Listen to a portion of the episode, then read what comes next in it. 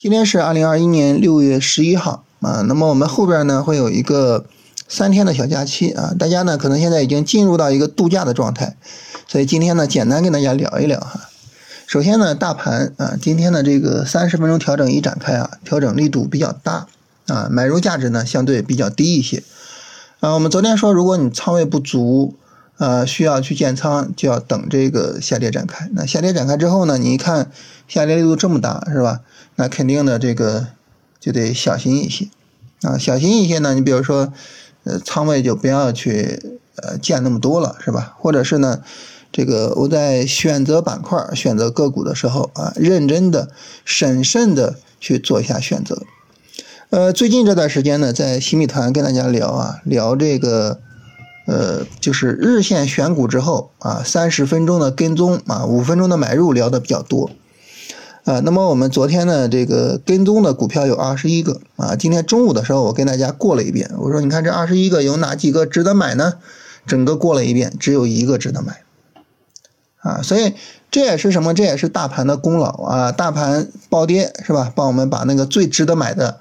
给我们筛出来了啊！筛出来之后呢，那么你买入，哎，你的买入效果也相对比较好一点啊。这是第二个方面，就是认真的做筛选。最后一个呢，就是严格止损啊。在大盘走势不理想的情况下，在整个市场比较疲软的情况下啊，更需要注重止损啊，更需要去呃避免啊。那么行情一旦大幅度下跌，那么我们的亏损过大啊。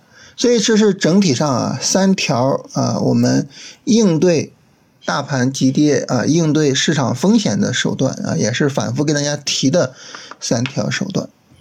那么下周二啊开盘之后，如果说这个仓位不足要买入啊，那么依然还是这三条啊。当然，就是我自己来讲的话，我的仓位还是可以的啊，所以我更多的呢是处理我的。持仓的一个情况啊，而不是说再去建仓的情况，呃，底部的仓位建的是比较足的啊。这是大盘啊，就是一个阴线啊，整体上导致走势不太理想啊。这个阴线呢，三十分钟跌的大是吧？日线上呢是一个放量阴线啊，整体上很不理想。板块方面呢，今天首先一个，我们知道要在浙江呢建一个。共同富裕的示范区啊，所以这个时候呢，会涉及到一些呃企业的受益，所以浙江股啊今天有很多涨得特别好。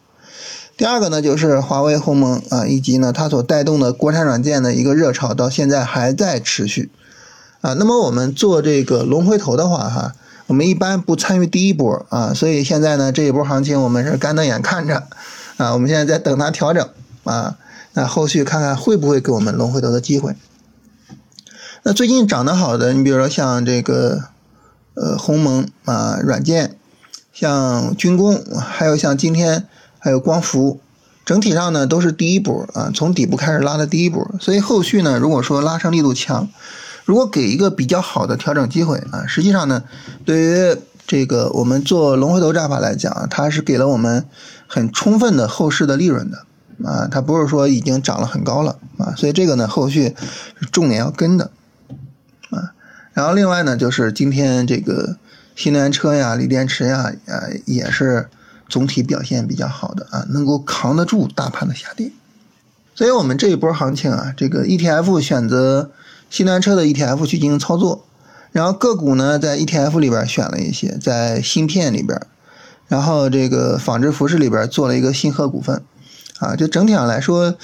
呃，板块和个股的选择还可以啊，就是 ETF 也好，个股也好，总体上还可以啊。今天呢，呃，又有一个个股涨停，所以整体上来说，还是我反复强调的那个概念，就是稳定操作啊，严格的按照自己的呃已经认同的交易方法，持续的稳定的去做操作啊，然后呢，去追求一个持续和稳定的利润啊，操作就这么回事儿。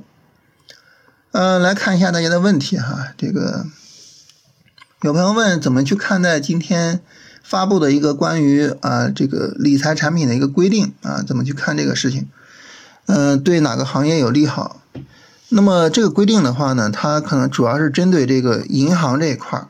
呃，银行这一块呢，它发布的很多的理财产品呢，呃，之前的管理不是太严格，所以现在呢，央行是结合着银保监会去发的这个规定啊，相对来说呢，对银行的理财的管理呢会更严格一些，有可能会导致银行理财的规模下降啊，所以对银行可能会有一点负面影响，对其他行业的影响可能不是那么大。有朋友问这个长安汽车入场了啊，这个止损应该放在哪儿？那么长安汽车呢，它在日线上理解为是一个小波段走势。啊，就从五月十九号下跌，跌到五月二十五号，这是一段下跌，然后一个反抽之后呢，从六月一号开始，那么跌到六月八号，这是一个下跌，止损呢可以放在六月八号的低点下方，啊，就是这是一个日线的小波段啊，就这么去理解它。呃，鼎盛新材是不是顶背离啊？这个你得说一下周期是吧？它什么周期？你要去看三十分钟的话，那么这个呢是有一个顶背离的可能性的。啊，有朋友问说，老师你选股啊，只通过板块选股吗？啊，能不能找那些独立于板块的个股？一般来说，我不会去找那种独立走势的，因为你没有板块效应的话，这个时候呢，你等于没有一个依托，是吧？这个纯粹靠个股的力量啊，没有必要啊，因为说白了，你的资金是有限的，你的精力也是有限的，你能选的个股就这些。那我我我为什么非得选那种就是没有板块效应依托的股票呢？对不对？啊，所以我们做股票呢，你想提成功率的话，大盘在上涨过程中，这是第一个；具有板块效应，这是第二个；个股走势强，这是第三个。这两个呃，这三个都有，那么你做股票的成功率会非常高。这三个缺少某一个，成功率就会下降。啊，你要缺少俩的话，哇，这直接没法做了。啊，所以板块效应非常非常重要。呃，昨天三十分钟突破买入季风股份啊，有没有什么问题？呃，首先一个啊，就是我们在做操作的时候不会使用呃三十分钟突破这么高啊。当然，呃，你这个三十分钟突破什么意思呢？这季风股份昨天也没有三十分钟的短线突破呀。呃，我我没太理解啊。那么。这个板块呢，就是季风股份这一只股票呢，它整个调的也还算是可以的。这个股票你要说我去买它，去跟踪它，也没有什么太大问题。呃，整个调整呢，调整规模很小，然后呢，阴线也是缩量的，可以去跟踪一下。你说它为什么没有涨？它它不可能说你一买了它就涨是吧？而且今天大盘调整，这也很正常啊。你不可能说我买了什么股票它马上就涨啊。中盐化工今天进场有没有问题？中盐化工，呃，我不知道是怎么进场的哈，这个肯定是要看自己的这个进场条件。呃，这个股票的走势的话还可以啊，最近两天就今天、昨天阴线调整，但是都是缩量的，所以这个股票走势还是可以的。中金公司调整充分了嘛？调整充分了，就是这一只股票也可以去跟踪。呃，金普泰业和华阳股份，金普泰业。嗯，它调整两天不够充分啊。然后华阳股份，华阳股份也是调整两天啊，调整不够充分。呃，老师，请问按照日线级别调整低点止损，总是触及止损价之后开始探底拉升，是不是止损设置的太高了？如果说呢，你这个止损啊，你经过统计，你发现它确确实实是总是啊怎么怎么样，那这个时候呢，你肯定是可以做一下调整的，对吧？这肯定是可以的，甚至你可以怎么样呢？我这个没有开玩笑哈。如果说你做统计，你发现它总是这样的话，你完全可以按照你原有的方法设止损价，对不对？然后你怎么样呢？你在这个止损价上去做买入啊，对不对？你如果在这个地方买入，你不就买到最低点了吗？是吧？我没有开玩笑啊，你可以这样去试一下。但是啊，我觉得。可能会有一个问题是什么呢？就是它并非总是，也就是这个总是并不是你统计而来的，而只是你的主观感受。为什么我们会有这个主观感受呢？因为你可能，比如说你没有设止损的那些，比如说你止损了之后呢，呃，它就持续下跌的那些。啊，比如说它涨得很好，始终没有触及你的止损的那些等等的吧，这些你可能都没有很深的印象，因为他们的走势好像都很正常。但只有那些触及了你的止损价，然后马上就上涨，这种股票你的印象会很深刻，然后你就觉得哦，这种股票的数量很多，但是你统计一下，有可能并没有那么多啊。如果说你真的说统计之后，你发现真的就总是如此，哇，那真的太好了，那你发现了股市的一个很重要的规律，你可以借此去赚钱，对吧？但是我怀疑这一点，所以这个你得好好去做一下统计。很多时候，我们的印象会骗我们自己，啊，就就比如说这个，你在路上开车的时候，你会特别注意跟你的车的那个牌子一样的车，所以你就觉得，哎，买这个车的人怎么那么多？啊，其实就是因为你注意它而没有去注意别的，啊，就是我们的注意力会骗我们。中金科技调整有没有充分？调整是充分的。而且这个股票吧，它的怎么理解呢？就它从四月七号以来一直是一个调整，这是一个大的调整啊，它不是简单的说从五月二十七号之后的短线调整，不是，这是一个大的调整过程。南华生物是不是有背离？这个是不是有背离？最好把周期说一下，就某某周期上是不是有背离？南华生物呢？这个。三十分钟上算是有背离吧，但是就是它是一个调整过程，它走出来这种冲高回落是很正常的。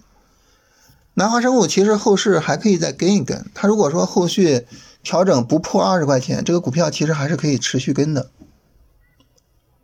哎，你看马上就有朋友问说，南华生物今天早晨突破能不能买入？呃，今天早晨的突破能不能买入？可以买入啊。尽管从事后的角度看，你当时买入现在是被套的，是吧？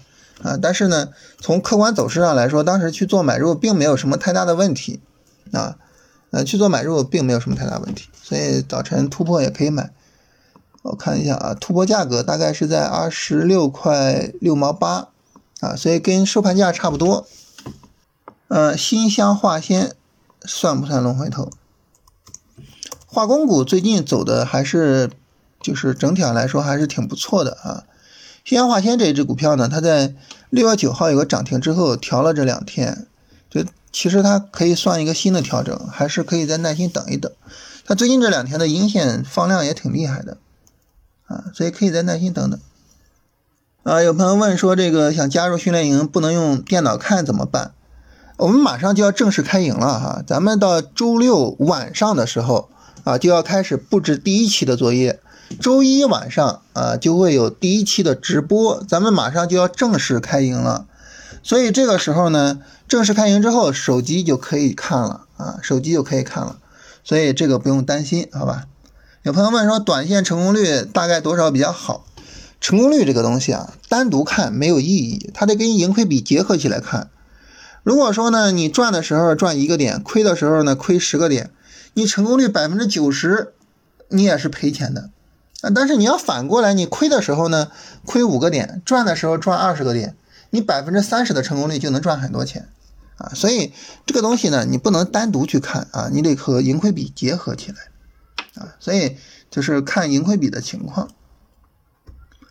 有朋友说这个华银电力啊，今天进场行不行？华银电力进场的话是可以的啊，而且。呃，说实话，我们是持有着华银电力的啊，就是判断这个碳中和有可能见底，然后碳中和里边呢，华银电力算调的稍微小点的，所以我们是其实是持有华银电力的。金龙鱼还能上车吗？金龙鱼调的有点大了哈。和盛股份啊，和盛股份有点问题，它前面你看连续阴线啊，然后整个走的比较弱。银喜科技的话还相对可以啊，然后精锐股份调的有点大。有朋友说，这个现在先空仓一段时间啊，好好学龙回头战法。这个好好学一下方法是吧？你没有方法，别管是龙回头战法也好，还是什么战法，你没有方法，你这股票没法做啊。实际上你没有方法，你任何事情都做不好，对吧？啊，有朋友说，像隆基股份这样的股票啊，大跌之后迅速拉回，是不是主力强力洗盘？你说隆基股份这样的票，这主力得多有钱才能够才能够？玩得动它呀？一般坐庄的不会有那么大市值的股票啊，就是不用在什么股票上都采用主力思维，反正我是从来不用主力思维。那么隆基股份后边调整，如果调整力度小，还是可以跟的。通威股份，通威股份的话调整太大了啊，这个没法做。呃，是否每一只持有的股票必须一定要有止损？这个是肯定的啊。我每天都会把所有的持仓股过一遍，然后呢，需要调止损就调一下，不需要调呢就放置止损在那儿。涨停均价怎么看啊？你看每一根 K 线啊，就是每一个股票它的分时图上都会有两个线，一个线呢就是股票的价格的波动的线，另外还有一条线呢比较均匀啊，那就是它的均价。你看看那一条线在什么位置上？啊，尤其是它涨停的时候，你看那条线在哪儿？有朋友问这个通化东宝，啊，通化东宝这个调的太大了，这没法做。呃，强势板块的强势个股怎么找出来的？首先一个啊，就是每天呢都去记录每个板块走的强的股票。再一个呢，这个板块走调整的时候就可以看一看了，板块里的股票哪些股票调的相对来说比较小呢？哎，我就可以去做它。所以记录和跟踪啊，两者缺一不可。有朋友说这个新能源车的 ETF 啊，阴线是放量的啊，这个怎么理解？那么关于这个 ETF 啊，我们要去理解它是这样的，就是 ETF 的这个走势呢，它是取决于它本身的供求，就是有多少人在买或者是在卖这个 ETF。啊，所以你看 ETF 本身的这个呃阴线啊，那么这个意义呢，它不是特别的大啊，不是特别的大。何况这个新能源车，这个好像也没怎么阴线放量哈。看什么呢？一个呢看指数，再一个看什么非常重要的哈，看板块里的重要的那些个股。他们是个什么情况啊？所以呢，那么我们在看的时候呢，就是这样综合着去进行观察啊。那么整体上呢，得出来的结论可能会更好一点。你比如说像比亚迪，比亚迪前面你看每一个阴线都是比阳线的量要小的，是吧？阴线整体上是缩量的。啊，像宁德时代呢，宁德时代是六月七号有一根放量的阴线。啊，但是六月二号、六月三号以及呢六月九号的这个十字星都是明显缩量的啊，尤其是六月九号啊，这个明显缩量带来了一个买点啊，所以呢就是看的时候呢综合去看，嗯，能不能说一下个股见顶顶背离的判断？顶背离的判断啊，呃，意思是这个价格创新高，但是呢创新高的这一波拉升啊，它的力度啊不如之前的拉升，也就是说它的持续时间、持续空间都不如之前啊，这就叫顶背离。那反过来啊，底背离就是新一轮下跌创新低，但是呢这个力度不足。有朋友问说这个莱克电器，莱克电器这个走势还可以，这个走势之前跟大家说过哈，它的问题是五月十三号和五月十七号的这个阴线有点太大了啊，走势整体上还可以。能不能举一个标准的或者典型的龙回头的股票？嗯，比如说星河股份。星河股份这只股票呢，我们是在六月八号买入的，然后呢是在六月十号就做了卖出啊，没有等到这个今天的早晨的那一瞬间的冲高啊，在六月十号的时候，我们看到有一个开板啊，开板的时候就卖出了，正好是周四跟大家。做直播的时候，我记得啊，在直播过程中卖掉的啊，这个股票呢，就算是一个相对来说走的比较好的龙回头啊。我们看五月二十一号一个涨停，然后紧跟着调了几天，调了几天之后呢，价格重回前高，然后又调，整个调整力度非常小，而且我们看阴线缩量极其明显啊。我们做买入的六月八号那一天是一个极度缩量的一个小阴线啊，这是一个典型的例子啊，比较典型的例子。啊，然后呢，像振裕科技，振裕科技这个走势呢，它是从五月三十一号开始调整啊，调了三天，拉回到前高附近，再往下调，六月八号一个缩量的阴线啊，我们在六月九号做的买入啊。真裕科技目前还在持仓过程中啊，只是把止损调了上来。然后有朋友说这个中兴通信和上海机场，中兴通信调的稍微有点大哈，上海机场呢，上海机场是持续下跌，这没法做啊。这种只能做价值投资，就是如如果说你你认可它的投资价值，你说我做它的长期的价值投资，这个没问题啊，短线没法做。有朋友问说华资科技啊、大豪科技、金龙鱼、承德露露这些都符合龙回头战法。呃，但是买入都是被套或止损，这是怎么回事儿？我们可以挨个看一下华资科技。华资科技这个走势呢，当时在新米团里边呢，有很多人选啊，所以我跟大家聊过这个股票，我在新民团聊过。我这个股票它有个问题，什么问题呢？它是在五月三十一号的收盘价的下方去震荡的，所以这个不太理想啊，这个不太理想。什么意思呢？就是说。它这个调整呢，它是吃你的上涨幅度的，啊，在收盘价下方震荡，它不是在收盘价上方震荡，那这个呢就不是很理想。那么相比较而言啊，你比如说像这个振裕科技啊，振裕科技呢，它是在五月二十八号的收盘价，基本上以它为中轴线做震荡，啊，然后呢，我们说我们买入的。呃，六月九号那一天，六月九号那一天呢，它并没有跌破五月二十八号的收盘价，整体上这个走的还是比较强的，对不对？啊，然后呢，呃，新鹤股份呢是以五月二十一号的收盘价为中轴线进行震荡，啊，然后我们做买入的时候是在五月二十一号收盘价上方做买入的，这个整体上这个行情就非常的强，对吧？行情就整体非常强。所以华资科技这个不太理想，那么大豪科技啊，大豪科技这个走势，其实我们很容易理解啊，它是被白酒给带崩了。这个股票呢，很明显它的调整呢是从五月二十八号一路往后调。那这个时候，你比如说你在六月三号、六月四号你买入，买入之后呢，六月七号它有一个涨停，涨停的时候我们要把止损推到涨停均价的下方，它的涨停均价大概是四十四块七。所以呢，你可以把它调到四十四块，比如说四十四块三设止损，那么这个时候呢，你就会在第二天以四十四块三的价格被扫出来，而那个时候你是赚钱出来的。所以大豪科技应该赚钱出来。然后金龙鱼，啊，金龙鱼这只股票呢，它的调整是从五月二十六号到六月二号，啊，那么它调整之后呢，我们看到。首先，它有一个拉升，拉升之后，它在六月四号左右走了一个回调，然后新一轮拉升创新高，但是只持续了三根 K 线，这是一个典型的背离，你可以去做出场。你哪怕不出场，你的止损也应该调整到六月四号的低点的下方，所以金龙鱼也应该是盈利出场的。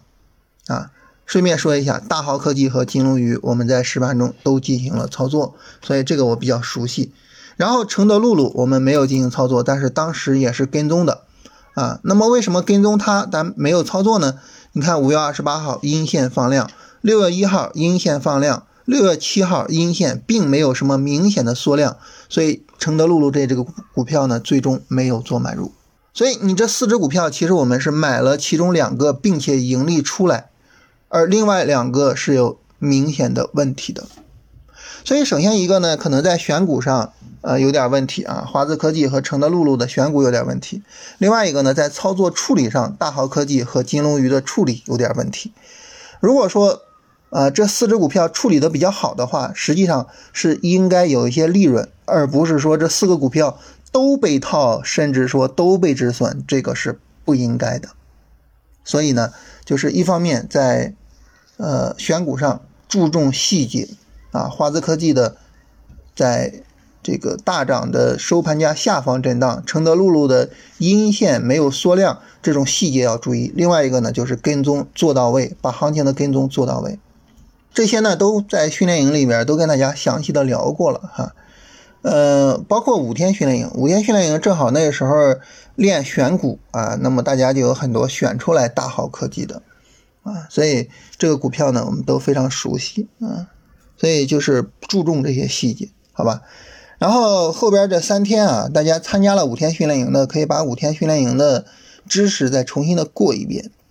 呃，我我真的不是王婆卖瓜，就是我跟大家弄的这些，呃，就是非常用心搞的这些东西，我觉得至少值得大家看三遍。啊，很多东西你看一遍两遍，你理解没办法到位。啊，这这这是我自己对自己的一个客观评价。我觉得我弄的这些东西的价值是毋庸置疑的啊。所以就是大家有时间的话，还是可以去复习一下。